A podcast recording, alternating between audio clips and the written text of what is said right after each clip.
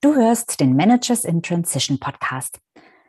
Hallo, ganz herzlich willkommen zu einer weiteren Episode im Format Ausgetauscht. In Ausgetauscht diskutiere ich mit Lux Meyers über relevante Themen, aktuelle Entwicklungen, Ideen und Gedanken zum Thema Karriereveränderung, Karriereausstieg, Selbstständigkeit. Lück war selbst viele Jahre Personalvorstand in internationalen Unternehmen und ist auch selbst durch den Transition, diesen Veränderungsprozess gegangen. Und deshalb ist er auch ein super Diskussions- und Sparingspartner. In dieser Episode sprechen wir in Teil 2 über das Thema Berater werden. Also, sei gespannt, es geht gleich los. Hallo, ich bin Sabine Vottelau und ich war eine Managerin in Transition. Und das ist der Podcast, der dir zeigt, wie du dich in der Mitte des Lebens beruflich neu erfinden, aus der Karriere aus und in eine neue einsteigen kannst oder dich auf der Basis deiner Expertise selbstständig machst. Ich zeige dir, wie du gut durch den meist zähen Veränderungsprozess kommst und dich neu ausrichtest, sodass du das, was dich ausmacht und was du willst, in einem Job oder einer Selbstständigkeit leben kannst. Ich versorge dich hier regelmäßig mit meinen besten Tipps und Strategien sowie mit meinen Erfahrungen und Learnings auf dem Weg von der Karriere in die Selbstständigkeit. Hallo Lück, herzlich willkommen. Ich freue mich, dass wir hier wieder zusammen sind. Hallo Sabine, schön, dass ich wieder da bin. Ja. So, wir treffen uns zum zweiten Teil unseres großen Berater-Specials, was aus drei Teilen insgesamt besteht. Wir haben schon in der letzten Episode angefangen mit Teil 1. Falls du das noch nachhören möchtest, das ist die Episode Nummer 38. Und in dieser Episode ging es ganz grundsätzlich darum, wie du am besten als Berater in eine Selbstständigkeit starten kannst, als Berater oder Beraterin welche Chancen das hat und welche Risiken es eventuell auch zu beachten gibt. Also ob es grundsätzlich eine gute Idee ist, Berater, Beraterin zu werden. Lück und ich, wir finden ja, wie sich der Beratermarkt entwickelt, ähm, welche Art von Beratern gebraucht werden, ob man da nur als Experte eine Chance hat oder auch als Generalist.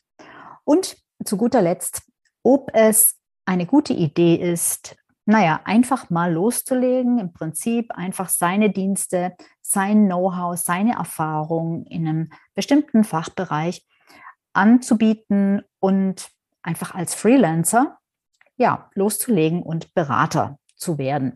Und wir haben abschließend im ersten Teil gesagt, dass wir das nicht für eine gute Idee finden oder für eine so gute Idee halten, ähm, aus verschiedenen Gründen. Und das kannst du gerne noch nachhören. Ähm, Quintessenz des ganzen Fazit ist, wenn du einfach so startest und eben nicht berücksichtigst, dass du da ein Unternehmen startest und eben nicht einfach nur eine freiberufliche Tätigkeit, sondern ein Unternehmen, was auch noch andere Bedürfnisse hat als nur, dass du deine fachliche Beratung anbietest. Wenn du das nicht berücksichtigst, dann landest du ganz, ganz schnell in einem Hamsterrad. So, da waren wir am Ende der ersten Episode und ähm, wir wollen jetzt im zweiten Teil über das Thema Businessmodelle für Berater, ähm, Angebote, Preisgestaltung, ähm, Zielgruppendefinition und so weiter, also alles, was sich um das Thema Businessmodell dreht. Darüber wollen wir heute sprechen. So, um jetzt den Einstieg, den Anschluss zu finden, gehe ich nochmal zurück auf das Stichwort Hamsterrad. Also, wenn du einfach loslegst, ist die Gefahr groß, wieder oder überhaupt in ein Hamsterrad zu geraten mit deiner Beratungstätigkeit. Lück, was meinst du? Warum ist das so?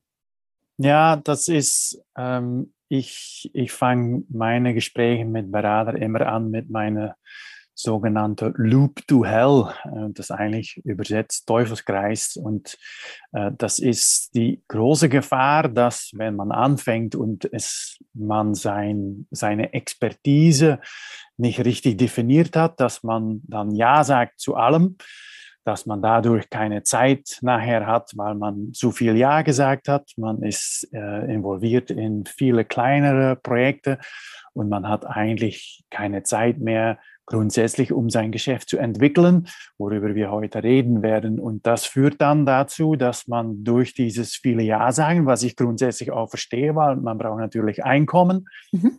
Äh, aber dass man dann in diesem Hamsterrad landet, meine sogenannte Loop to Hell, und man dann irgendwann auch nicht oder nicht oder vielleicht nicht oder sehr schwierig noch da rauskommt. Und mhm. irgendwann muss man in der Lage sein, Nein zu sagen zu Sachen, die eigentlich nicht so richtig passen mhm. und man dann immer tiefer und weiter seine Positionierung, seine Expertise weiterentwickelt. Und darüber, mhm. wie man das dann macht, ja, können wir oder möchte ich, kann ich dann heute ein paar Sachen erzählen? Kann ich gleich mhm. mal kurz zusammenfassen.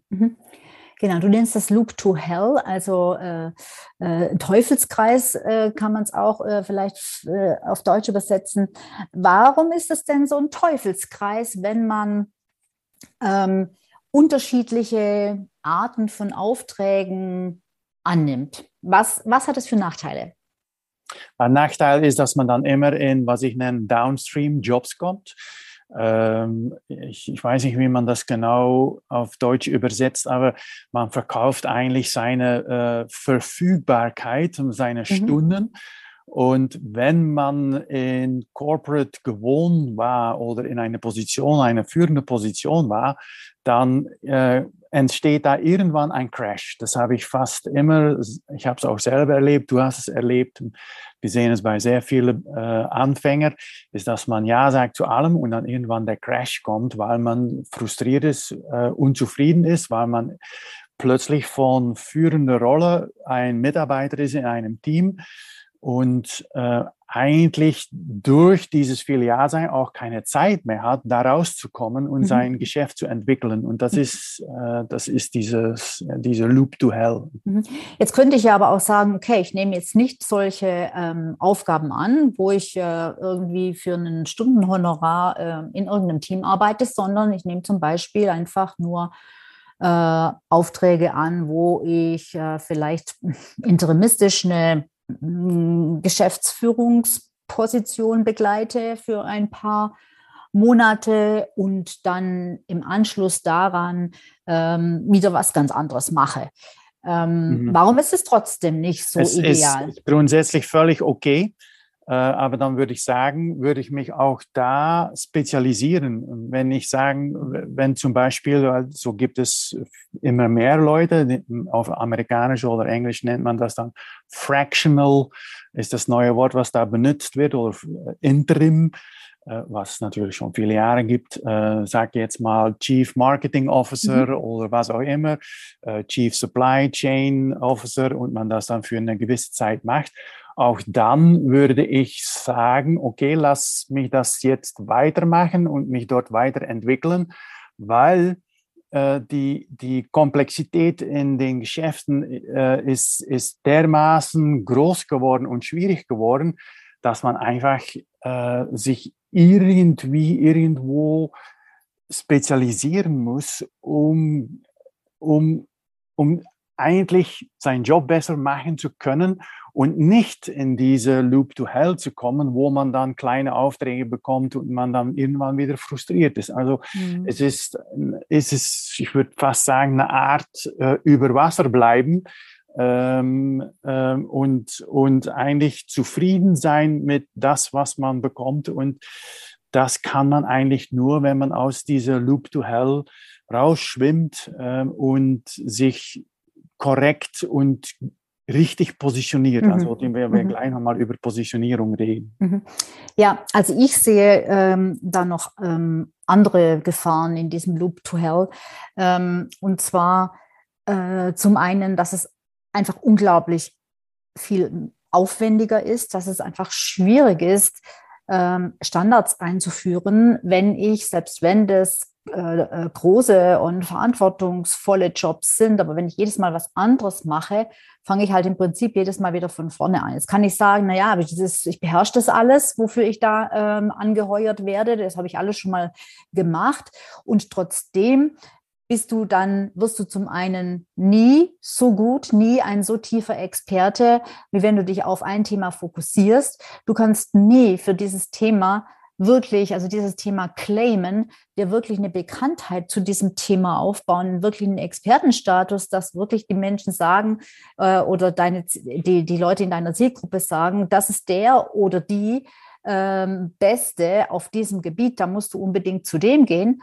Ähm, und das hat natürlich auch noch äh, zu, zu weiter, weiteren Folge, dass du halt auch nicht so hohe Honorare verlangen kannst, als wenn du tatsächlich ein Experte für ein ganz bestimmtes Thema bist. Mhm, das sehe ich auch so. Und äh, was, was, was oft passiert, wenn man so Fractional CMOs oder Interim äh, Chief Marketing Officer oder was für äh, Fachgebiet äh, auch immer, ist, dass man, äh, also der Markt ist so schwierig und komplex geworden. Ich würde dann sagen, okay, ich bin Fractional CMO in B2B für Startups. Also das mhm. ist schon eine weitere Definierung. Es gibt B2B, es gibt B2C. Ist es, äh, positioniere ich mich für, für Großunternehmen oder für mhm. Klein oder vielleicht für Startups oder Scale-Ups? Arbeite ich lieber für einen Eigentümer, Inhaber oder mhm. direkt für, für den CMO als Assistent oder äh, was für Output kann ich da liefern? Wie mache ich das? Äh, und so weiter und so weiter. Bin ich in Marketing mehr für, für Account Generation, Demand Generation oder vielleicht mehr für, für uh, Visibility, Social Media? was sind die, die Sachen, worauf ich mich spezialisiere? Das mhm. ist, bin ich eher ein Projektmensch? Bin ich ein uh, Strategic Advisory? Bin mhm. ich ein vielleicht mehr Research-orientierter? Mhm. Äh, da, genau. da, gibt es so viel, dass wenn man das nicht erklären kann, wenn man sitzt gegenüber einem, der sagt, ich, ich brauche äh, ein, ein Fractional CMO, dass man eigentlich, man muss dann sofort sagen können, hier ist meine Spezialisierung, hier ist meine Expertise, hier ist meine Positionierung, weil sonst führt mhm. es so oder so zu Frust und zu negative Erfahrungen. Und das will man natürlich vermeiden. Mhm, genau. Und was ja auch noch dazu kommt, das habe ich auch äh, mal als sehr unangenehm empfunden, ähm, wie ich noch, noch nicht äh, positioniert war und eben noch Beratung gemacht habe in unterschiedlichen bei unterschiedlichen Themen, alles, was ich halt sozusagen, sozusagen konnte, ähm, ist auch äh, am Anfang die Angebotserstellung. Also muss sich ja jedes Mal wieder hinsetzen und dir überlegen, äh, was ist jetzt hier der Projektscope und wie, wie äh, gehe ich das genau an und dich dann wieder mit, ja, mit Procurement auseinandersetzen, mit dem Einkauf, äh, damit du dann den Auftrag auch kriegst. Und wenn man sich halt ähm, spezialisiert auf ein ganz bestimmtes Thema, dann kann man halt auch in der Beratung ähm, dahin kommen, dass man Standards nachher anbietet und im Prinzip Packages macht, also Pakete schnürt. Ähm, mhm. Genau, dieses Thema ist ja, glaube ich, auch ein, eins deiner Lieblingsthemen, Packaging, oder? Ja, ich habe schon ziemlich viel darüber geschrieben und gesprochen und mhm. Webinars gegeben, weil äh, sicher, wenn man Solo-Berater ist, ein Solo-Consultant, mhm. ist diese äh, Packaging, wie man das dann macht als Berater, wie man das verpackt, wie man das Angebot aufbaut und wie man dann das auch natürlich priced und äh, dann über Procurement reinkommt. Das ist extrem wichtig, aber vielleicht, äh, ich weiß nicht, ob das vielleicht jetzt schon der, der Schritt ist, das Packagen, weil es fängt eigentlich einen Schritt früher an. Das mhm. ist mit Positionierung und mit, so wie ich immer sage, mit Value Proposition, ähm, wo man nachdenkt über, für wen arbeite ich, was mache ich dort, was ist mein mhm. Output und was ist das Angebot, das ich dann mache. Und Absolut. Packaging und Verpacken kommt dann als nächster Schritt. Mhm, genau. Ähm, und da hast du ja auch schon viele Möglichkeiten, sich zu differenzieren bzw. zu spezialisieren genannt. Äh, da kann man ja noch, noch, noch, noch eine Million andere finden, äh, die Branche oder ähm, was auch immer. Ähm, und du hast auch, das finde ich interessant, du hast auch schon Kriterien genannt, die nicht unbedingt nur und ausschließlich mit der beruflichen Qualifizierung und der beruflichen ähm, Erfahrung zu tun haben, sondern wirklich auch mit, mit bestimmten Vorlieben, dass man sagt, ja, ich arbeite einfach lieber ähm, projektorientiert oder ich arbeite lieber strategisch oder ich arbeite lieber operativ. Und genau darauf eben nicht nur das, was ich kann, sondern auch das, was ich am liebsten mache, weil die Sachen macht man dann in der Regel auch gut, wenn man sie gern macht, ähm, dass, ich, dass ich das einfach mit in meine Positionierung ähm, reinnehme. Mhm, genau, und ähm, so haben, wenn ich jetzt zurückgucke, so die, die, die zehn Jahre, die vorbei sind, äh, und diese Beratung, die wir dann gemacht haben als, als Team, dann ähm, ganz am Anfang haben wir eigentlich fast nur Diagnose und kurze Analysen gemacht. Das waren kleinere Projekte, 30 bis 50.000. Und mm, vielleicht, Entschuldigung, äh, ja, dass ich dich unterbreche, nein. aber ähm, wenn jetzt jemand zum ersten Mal äh, von dir was hört, was äh, vielleicht sagst du einfach ein, zwei Sätze zu dem Business, worüber du jetzt gerade sprichst. Also es hat jetzt nichts, wenn er, wenn Lück sagt, wir, dann meint er nicht ihn und mich. Das hat nichts jetzt mit uns zu tun, sondern mit seinem seinem äh, ersten selbstständigen Business, äh, was er gegründet ja, genau. hat. In 2008 angefangen mit einem äh, Datenanalysenunternehmen oder Beratung mhm. Ähm, und äh, ziemlich schnell gewachsen, irgendwann 20 Leute. Und dann wurden wir übernommen von Deloitte in 2016 und dann war ich noch vier Jahre bei Deloitte. Und dann äh, ja, angefangen, was ich heute mache, beraten von Beratern. Aber ich rede, habe gerade geredet über diese äh, etwas größere Consulting-Business, äh, die ich geführt habe, gegründet und geführt habe. Und ähm, wollte ich gerade erklären, wenn das okay ist, ja, ja, dann, ähm, dass, dass wir eigentlich, ähm, und das ist auch wirklich etwas, worüber ich mit meinen Beratern immer wieder äh, nachdenke, ist, wie man, ist man eher downstream, was bedeutet, äh, dass man Projekt, Projekte macht, Analysen, Impl Implementation auf Englisch äh, macht, oder ist man eher ein Strategic Advisor, äh, wo man dann äh, auf strategischer Ebene vielleicht mit CEO oder eine, ein C-Level ähm, zusammenarbeitet und dann eher strategisch arbeitet. Und was, was wir äh, mit unserer Beratung damals gemacht haben, ist eigentlich den, den, den Journey oder den, äh, wie sagt man das, den, äh, die, die, Reise? Die Reise, ja, die Schritte gemacht haben von ganz unten Downstream Projekte, mhm. wo wir eigentlich dann nur reine Analysen gemacht haben, Diagnosen gemacht haben und dann Schritt für Schritt über die äh, äh, Unterstützung die, diese analytische Abteilungen zu entwickeln für unsere Kunden. Und dann noch ein Schritt weiter ist, dass wir dann eigentlich diese Abteilung unterstützt haben in day-to-day -day operative äh, Einführung von analytischen Arbeitsmethoden, was dann eigentlich ganz äh, upstream war. Und ähm, so sieht man, dass man eigentlich nachdenken muss über, bin ich da eher ein Downstream, äh, sag mal, äh, Expert oder bin ich eher ein Upstream oder irgendwo dazwischen? Und wir haben eigentlich ständig darüber nachgedacht und ich versuche eigentlich auch immer meine Berater darüber nachdenken zu lassen, weil das hängt auch sehr viel mit, äh, mit, mit, mit, Persönlichkeit und Erfahrung zusammen. Mhm, genau. Aber was du ja auch sehr schön sagst, oder nicht aber und, ähm, ähm, man kann ja durchaus auch mal anfangen mit etwas, wo man sagt, okay, das trauen wir uns jetzt schon zu, das traue ich mir jetzt schon zu, das, das, da, da bin ich bereits Experte, das kann ich. Und daneben dieses, diesen Bereich mit der Zeit, mit der Erfahrung und auch mit den Kunden gemeinsam, die ja dann vielleicht auch mehr brauchen und nochmal noch andere Dinge brauchen, ähm, ausbauen. Allerdings dabei natürlich immer bei der Positionierung zu bleiben, also immer beim gleichen Thema, in der gleichen Expertise zu bleiben. Genau, das ist extrem wichtig, weil man, man kriegt natürlich, man, man muss eigentlich in diese Positionierung sehr richtig, sehr, sehr gut überlegen als Solo-Berater, weil ich glaube, deine Kunden sind meistens äh, mhm. Solo-Berater, äh, was man machen kann, um und wo man das machen kann um äh, glaubwürdig zu bleiben und Vertrauen zu entwickeln in seine äh, Expertise. Weil mhm. man bekommt sehr schnell die Frage, äh, können, können Sie das überhaupt äh, machen für uns? Ja, weil man, man, man denkt dann, ja, der ist allein oder mhm. sie ist mhm. allein.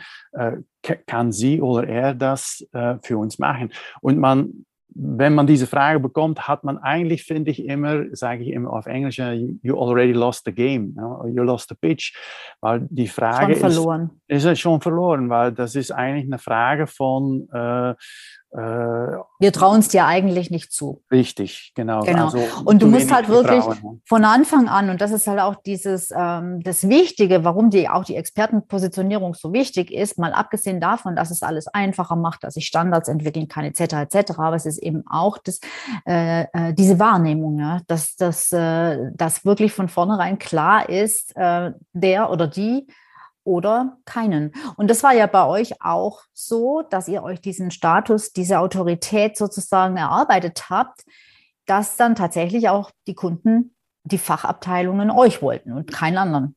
Genau, wir sind eigentlich immer sehr glaubwürdig geblieben und wir haben auch sehr viel darüber nachgedacht, weil äh, Vertrauen und Glaubwürdigkeit in Beratung ist, würde ich fast sagen, das Aller, Allerwichtigste ja. ähm, in der Geschäftsentwicklung. Und ähm, die ersten zwei Jahre war ich ganz allein. Habe ich äh, ein bisschen links und rechts Freelance-Unterstützung bekommen, aber ich war ganz allein. Also habe ich auch meine, äh, mein Angebot, meine, meine Packaging, meine Verpackung, habe ich so entwickelt, damit ich nie die Frage bekommen habe, können Sie das, Herr Smeyers, äh, alleine machen? Das war 100% mhm. klar, dass das, was ich dort angeboten habe, war etwas, was ich alleine machen konnte. Mhm. Und, ähm, und aber man, man, man kann das eigentlich nicht definieren, wenn man nicht vorab, so wie ich vorhin gesagt habe, wenn man nicht richtig überlegt hat, ist es B2B, B2C, ist es Enterprise, Client, Startup, äh, was auch immer, diese ganz viele Fragen, die man sich stellen muss. Man muss mhm. genau definieren, was ist meine, meine Zielgruppe? Was, ist, was sind diese genaue Herausforderungen, die diese Zielgruppe hat, die ich unterstützen kann, wie dann auch mit der Verpackung? Und wie gehe ich dann daran? Und äh, wenn mhm. man diese Kombination, wie ich immer sage, Positionierung, Value Proposition auf Deutsch, äh, auf Englisch, äh, also Pain äh, oder, oder, oder, Lösung vom Problem und dann drittens Packaging mit Angebot, Procurement, Geschichte, Pricing. Diese drei große Sachen nicht für sich selber entschieden hat, dann wird man immer wieder äh, Schwierigkeiten bekommen, Glaubwürdigkeitsprobleme und Hamsterrad-Herausforderungen. Und ja. äh, da soll man wegbleiben. Ja. ja. sehe ich auch so. Also ich denke auch, und das ist für viele sehr schwierig, äh, das A und O ist die Positionierung und das ist sehr schwierig, das ist auch nichts Ungewöhnliches, ähm, dass man sich da schwer tut, weil man, äh, ich, ich bin auch mittlerweile der Meinung, das kriegt man eigentlich allein und ohne, ohne einen Blick von außen nicht hin, äh, sich selbst zu positionieren. Das ist auch mir nicht gelungen, obwohl ich Marketer bin. Ähm, da braucht man einfach einen Sparringspartner, äh, der den Blick von außen hat, der nochmal andere Dinge sieht als man selbst. Und dieses, ähm, ja, die Positionierung ist, ähm, ist sehr wichtig und sich dann eben auch von anderen Dingen halt erstmal zu trennen. Ja, das, äh, und das ist ja auch so was, da, da sind wir dann bei der Angst, äh, bei der, bei FOMO, Fear of Missing Out, der Angst, dass man vielleicht was weglässt, was man ja aber eigentlich auch könnte und was ja auch Geld bringen könnte. Ähm, aber genau das ist dann, führt eben in das sprichwörtliche Hamsterrad. Dann macht man noch dieses und noch das und noch jenes. Und am Schluss ist alles verwässert, es ist alles kompliziert, es ist alles wahnsinnig energieraubend ähm, und so weiter. Genau. Richtig. Ich nenne das auf Englisch uh, the underlying challenges, also die un unterliegenden, sagen wir das so, äh, ähm, ähm, ähm unterschwellige mhm. Herausforderungen. Das ist FOMO tatsächlich, man, man sagt, man kriegt einen Anruf und sagt, können Sie das für uns machen? Und man denkt, ah, interessant, äh, kann, ich, kann ich schon. Äh, und das hängt zusammen mit, äh, das ist die zweite Herausforderung, das ist Ego. Äh, viele Berater haben große Egos und die wollen eigentlich, ja, die, die denken immer, Sie ich können kann, alles. Ich kann alles, ja. Und wenn ich einen Anruf bekomme, dann fühle ich mich, fühlt, dann geht mein Ego, schießt in die Höhe mhm. und äh, denkt man, ähm, und sagt man fast automatisch ja, weil man denkt, ich kann das, ja. Ähm, Nein sagen ist dann eine Art wie, wie äh, verlieren, ja mhm. äh, bei vielen viele Beraterprofilen. Und das ist, und das, auch das muss man eigentlich wissen, ja, das gibt diese FOMO, diese Angst, um Nein zu sagen. Ähm, und, und dieses Ego-Problem und dann gibt es eigentlich noch ein drittes, das Pleasing-Problem, aber gut, das, dann gehen wir schon zu weit, wir können nochmal darüber reden nächstes Mal, äh, ist, dass man eigentlich, um diese Kunden dann zu pleasen oder zufriedenzustellen, dass mhm. man die ganze Zeit auch, wenn man dann irgendwo arbeitet oder ein Projekt macht, dass man die ganze Zeit Ja sagt zwischendurch mhm. und dadurch eigentlich das Projektscope komplett äh, außer Kontrolle hat. Genau, es, wird immer, es wird immer verbesserter, in die, die, die, die Grenzen werden immer schwammiger und richtig, nachher richtig. weiß keiner mehr so richtig, was man eigentlich ausgemacht richtig. hat. Und das, was man dann tut, steht auch nicht mehr in keinem Vertrag mehr. Und, äh, äh, und dann wird es äh, manchmal ziemlich schwierig. Genau, das sollte ja. man dann schon. Und da auch hilft, wenn man sein, seine Zielgruppe und äh, seine Positionierung richtig ausgearbeitet hat, weil das ist auch eine Art Spiegel äh, für sich, ne, dass man die ganze Zeit denkt, okay, ist das jetzt das Richtige, was ich hier mache? Und man muss darüber eigentlich ständig nachdenken. Also mhm. bei mir, was ich jetzt äh, mache, denke ich eigentlich über meine Positionierung fast täglich nach. Mhm. Ähm, und was, was, was aber auch noch hilft, denke ich, ähm, ähm, äh, nicht, die, nicht so sehr Gefahr zu laufen, ähm, äh, von seinem Weg abzukommen, sozusagen, ist, wenn man tatsächlich packaged, wenn man wirklich Richtig. Pakete hat, wenn man eben mhm. nicht äh, jedes Angebot neu erstellt, weil man sagt, naja, das muss ich natürlich erst mal sehen. Das kommt ja drauf an, was die Firma genau braucht und wie lange das dann dauert. Und es ist ja unterschiedlich und so weiter und so fort.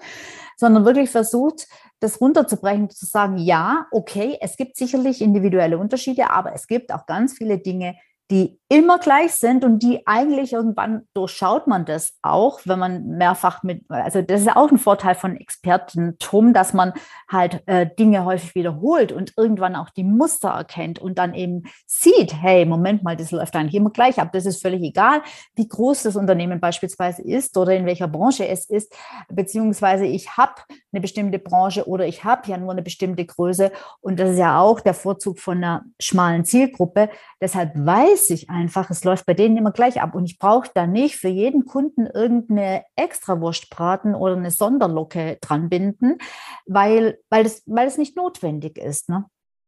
Genau, und ähm, das, das ist, äh, ich habe ein Loop to Hell, ich habe auch ein äh, Loop to Heaven. Mhm. Ähm, das ist, äh, ich weiß nicht, wie man das auf Deutsch sagt, statt Teufelskreis gibt es auch einen Kreis äh, im Himmel, Richtung nee, Himmel. Aber das ist eigentlich, äh, was. was ich da versuche zu sagen. Und das ist, wenn man wenn man es richtig definiert hat und richtig verpackt hat, ist es tatsächlich, wie du sagst, dann macht man wiederholt man äh, immer wieder das Gleiche, wodurch man alle Muster kennenlernt und wodurch man immer besser, immer schneller wird, immer tiefer Expertise entwickelt und man eigentlich als Experte immer besser dasteht auf dem Markt und immer bessere Preise fragen kann, wodurch man seine Zeit reduzieren kann und diese Zeit benutzen kann, um sein Geschäft zu entwickeln. Mhm. Das ist eigentlich das the Loop to Heaven, the Loop äh, zu Himmel, ähm, äh, was, was eigentlich das, das Ideal und sicher als Soloberater ist das äh, extrem wichtig. Ich würde als Soloberater, ich würde sagen, 80, 90 Prozent von meinen Beratungsaktivitäten würde ich als standardisiert verpacken und so mhm. verkaufen. Mhm. Da gibt es allerdings ganz, ganz große wie soll ich sagen, Widerstände. Ja, ich habe ja auch Kunden, also an, äh, Beginner, Business Starter, die hast du ja nicht, Business Starter, die Berater werden wollen und Beraterinnen. Und das ist ja auch grundsätzlich eine gute Idee. Haben wir beim im letzten Teil in der Episode 38 ja auch drüber gesprochen. Ähm, äh, aber es gibt gerade in der Beratung, äh, bei Beratungsbusinesses, äh, riesengroße ähm, Widerstände zu einer oder gegenüber einer Standardisierung. Also da kommt immer und immer wieder, aber das geht nicht und bei meiner Leistung funktioniert das nicht und bei meiner Zielgruppe funktioniert das nicht. Da sage ich dann immer, dann ist die Zielgruppe noch nicht spitz genug. Aber wie würdest mhm. du denn sagen, äh, jetzt, natürlich muss man sich da jeden Einzelfall anschauen, aber ganz grundsätzlich, wie kann man aus einem Beratungsangebot zum Beispiel ein Paket schnüren, was sagt, das ist immer das Gleiche und es kostet auch immer das Gleiche. Oder vielleicht kostet es nicht immer das Gleiche, vielleicht sind die Kosten abhängig von der Größe der Company oder vom, vom, vom, vom Umsatz des Unternehmens oder je nachdem. Aber wie, ähm, was kann man dann da zum Beispiel machen? Ja, also die Kunden sagen grundsätzlich immer, ja, bei uns ist es anders. Das, wir, bei uns kann man nicht standardisiert arbeiten, weil wir sind besonders, wir haben äh, große Ohren und wir haben lange Beine und das haben mhm. andere nicht. Also es gibt immer, die Kunden sagen immer, bei uns ist es different. Ich hatte damals einen italienischen Kunden, sagte, Luke, in Italy, it's every, everything is uh, different. Ja, immer so gesagt. Und äh, wenn man dann reinschaut, dann stellt man fest, äh, das ist so, wie es überall ist, ungefähr. Natürlich hat man mhm. andere Kontexte und so weiter. Also ich würde sagen, das stimmt nicht mhm. ganz. Und ich habe auch immer Gegengas äh, gegeben, wenn das so, wenn das gesagt wurde. Und, aber ich habe dann irgendwann auch gelernt zu an, okay, verstehe ich, äh, wir werden es so so viel customized, also Kunden, wie sagt man customized auf, auf Deutsch? Mhm. Ähm, individualisieren? Individualisieren. Mhm. ähm, äh, für euch, ja. Ähm, aber im Hintergrund war es 80, 90 Prozent standardisiert. Ja. Und ähm, Standardisierung ist auch, und das vergisst man oft, ähm, es ist nicht die, die, die, die Packaging ähm, an der Vorderseite, aber es ist auch das the, the process definition, also Prozessdefinierung im Hintergrund. Wie macht man das? Wie geht man daran? Welche Schritte setzt man dann, mhm. um Analysen zu machen, um, um zu verstehen, was da los ist. Das sind Standard, standardisierte Prozesse im Hintergrund. Das muss man die Kunden äh, alles nicht erzählen, mhm. dass man standardisiert hat, im Hin also in the back of house, wie ich mhm. immer sage. Mhm. Also das ist eine Sache. Zweite, äh, wenn ich darf. Ja, natürlich. Ähm, da, darfst du ruhig unterbrechen, Sabine. Nee, nee. Äh, ist, dass ich äh, sicher, wenn man solo ist oder klein ist, äh, mit wenig Leuten, dann würde ich immer, immer anfangen mit Diagnose. Mhm, äh, Kunden genau. haben oft gesagt, äh, ja, Luc, äh, bei uns ist es anders. Und dann habe ich immer geantwortet, das ist sicher so, das verstehe ich auch. Deshalb machen wir unsere Diagnose oder mache ja. ich eine Diagnose. Und äh, damit äh, schaue ich ganz tief rein bei euch und, und äh, hoffe ich natürlich dann, diese Problematik bei euch 100% zu verstehen. Und die Diagnose ist standardisiert, das ist packaged, 100% packaged, aber was ich da mache bei denen ist in deren Augen eigentlich fully customized. Ja. Und äh, das ist die Art und Weise, wie man dann äh, eigentlich eine Kombination macht von äh, customized mit äh, Standardisierung. Ja. Und genau. in, in, dann, ist, dann höre ich auf. In äh, Datenanalyse zum Beispiel heißt das Feasibility Study damit man äh, vorab versteht, was für Daten gibt es hier, wie viele Datenquellen gibt es hier, wie sind die strukturiert, sind die gut gepflegt, gewartet und so weiter. Das muss man erst verstehen, bevor man anfängt, eine Analyse zu machen. Also diese Diagnose, diese Feasibility Study haben wir erst immer angeboten, bevor wir angefangen haben mit dem Projekt. Und das war dann eine andere Preisung, Pricing. Mhm, mh. Und hat dann diese Diagnose auch, ähm, äh, hat die immer den gleichen Preis gehabt oder war die nun mal irgendwie äh, von irgendeinem irgendwas abhängig, der Preis? Ja, das hing. Also grundsätzlich würde ich sagen, für einen Solo-Berater äh, Fixed Pricing, ja. also feste Preisen. So. Äh, sicher am Anfang, damit man sich wohlfühlt, damit man das erklären kann. Ja. Und, äh, aber ich habe dann Schritt für Schritt äh, sind die Preise hochgegangen, weil die Feasibility Studies oder Diagnosen war, wurden dann eigentlich immer komplexer, immer größer, immer schwieriger. Mhm. Und dann habe ich die Preise auch. Mhm. Und ab und zu, wenn ich festgestellt habe, oh, das Problem ist hier echt kritisch und groß und schwierig, dann habe ich auch extra, äh, extra, äh, extra Pricing gemacht, weil mhm äh, wir natürlich dann auch keine Risiken nehmen wollen, äh, zu viele Stunden zu verkaufen oder, oder machen müssen und dafür nicht bezahlt werden. Mhm. Ja, man kann ja auch äh, sowas, also entweder man macht eine Diagnose, wo man den Leuten halt sagt, was da am Schluss rauskommt und dass sie dann, keine Ahnung, äh, entsprechendes äh, Protokoll oder irgendwas kriegen mhm. als Ergebnispapier. Oder man kann ja sowas auch in Form eines Workshops äh, anberaumen, wo man sagt, genau. der dauert einen halben Tag oder einen Tag und ich bereite den vor und ihr kriegt eben nachher äh, eine Empfehlung und, ähm, und das kostet immer das Gleiche und dann könnt ihr mit diesem abgeschlossenen abgeschlossenen äh, Produkt im Prinzip äh, selbst was machen oder zu einem anderen äh, Dienstleister, Berater gehen oder ihr könnt mit mir weitermachen. Ähm, aber auch dann hat man ein, ein, fertiges Paket, ein Produkt, wo ein Preisschild dranhängt sozusagen. Ne? Genau. Ja. Und, und wenn man dann wächst und besser wird und schneller und so, kann man immer noch entscheiden, okay, ich, ich mache jetzt die Diagnose und dann baue ich zum Beispiel ein, ein Roadmap, wo ich dann erkläre, das und das und das ist hier los und äh, hier ist meine Empfehlung und man kann dann, wie du sagst, diese Roadmap auch anfangen zu implementieren. Aber das ist dann schon ein Schritt weiter. Dann muss man für sich entscheiden, äh, kann ich das kapazitätmäßig äh, mhm. überhaupt äh, machen? Äh, und wenn man dann wächst, wenn man zum Beispiel noch ein paar Freelancer oder so wie es bei uns passiert ist damals, immer mehr Leute gekommen sind, haben wir immer mehr Implementation äh, gemacht von so einem Roadmap.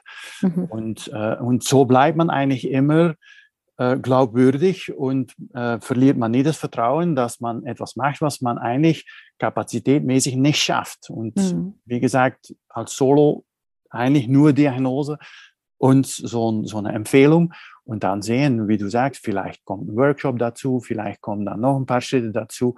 Genau. Genau. Ja, ja, genau. So machen wir das auch immer und das funktioniert. Also muss ich auch sagen, ähm, äh, äh, bei jedem. Also ich habe noch niemanden erlebt, wo, wo, ich, wo ich sagen musste, ja, also da muss ich jetzt leider mit meinem Latein einpacken. da da geht es nicht. Es geht immer und es hat einfach zu viele Vorteile. Es geht nur dann nicht, wenn man sich nicht committen will auf eine äh, Thematik. No. Dann geht es nicht. Nee. Dann, dann nee. äh, genau. Ja. Aber das ist halt wie aus den erwähnten Gründen, und da gibt es viele davon, ähm, äh, nicht ratsam, äh, sich da zu breit aufzustellen. Und das ist auch sehr schwierig, aber wenn, wenn man so eine Diagnose versucht zu verkaufen, muss man auch das ganze Prozess erklären können. Wie lange dauert das? Wie viele Leute, wie viel Zeit an Kundenseite äh, müssen die investieren? Äh, welche Leute braucht man da? Wie, was, wie, was für Analysen machen wir, was für Daten. Man muss das immer sehr schnell und sehr glaubwürdig erzählen können. Und das geht natürlich nicht, wenn man, äh, ja, äh, wenn man sich breit positioniert hat, weil dann, mhm. dann kann man so, solche Diagnosen nicht glaubwürdig verkaufen. Mhm. Gut. Ja, ich glaube, ähm, wir haben jetzt ähm, doch ziemlich umfangreich beleuchtet ähm, und erklärt, warum es eben nicht ratsam ist, einfach mal loszulegen. Also grundsätzlich bin ich ja ein Freund davon, einfach mal loszulegen, also nicht zu lang rumzudoktern und rumzuplanen äh, und am Ende gar nicht loszulegen, das schon. Aber mh, für ein nachhaltiges äh, Geschäft, für einen nachhaltigen Businessaufbau, auch im Bereich der Beratung, ist es total wichtig, sich halt Gedanken über das Geschäftsmodell zu machen, was da ist, vor allem, also wie, wie kommt das Geld rein und, und, und wo entstehen Kosten? Ähm, wie funktioniert also dieses Business? Wie erwirtschaftet es tatsächlich einen, einen, einen Ertrag, einen Gewinn?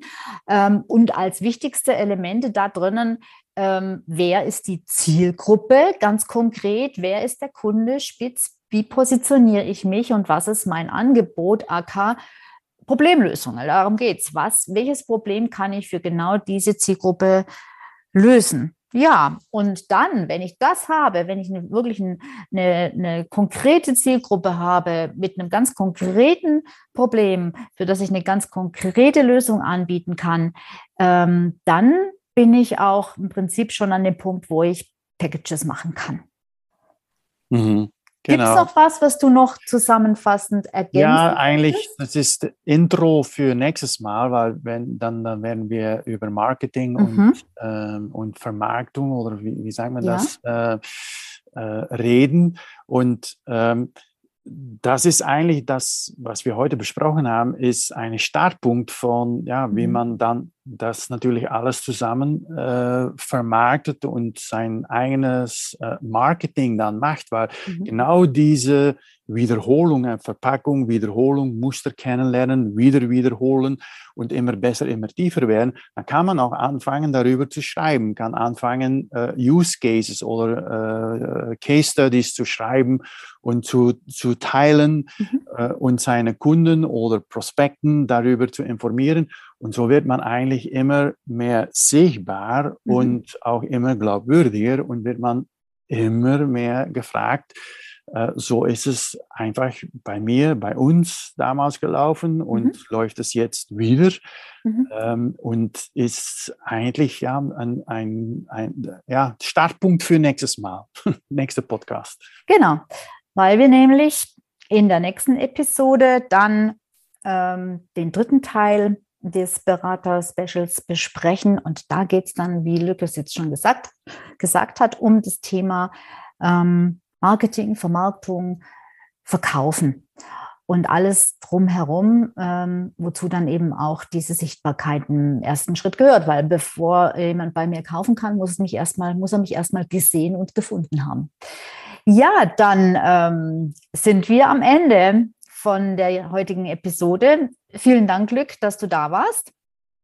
Ja, es war schön. ja, war schön. Gut, und dann freue ich mich auch schon auf, äh, aufs nächste Mal, auf die nächste Woche. Und ähm, ja, an dich da draußen ähm, sage ich auch Danke. Schön, dass auch du dabei warst und zugehört hast. Und ich würde mich total freuen, wenn du meinen Podcast abonnieren würdest und vielleicht ihm sogar fünf Sternchen gibst. Das wäre super.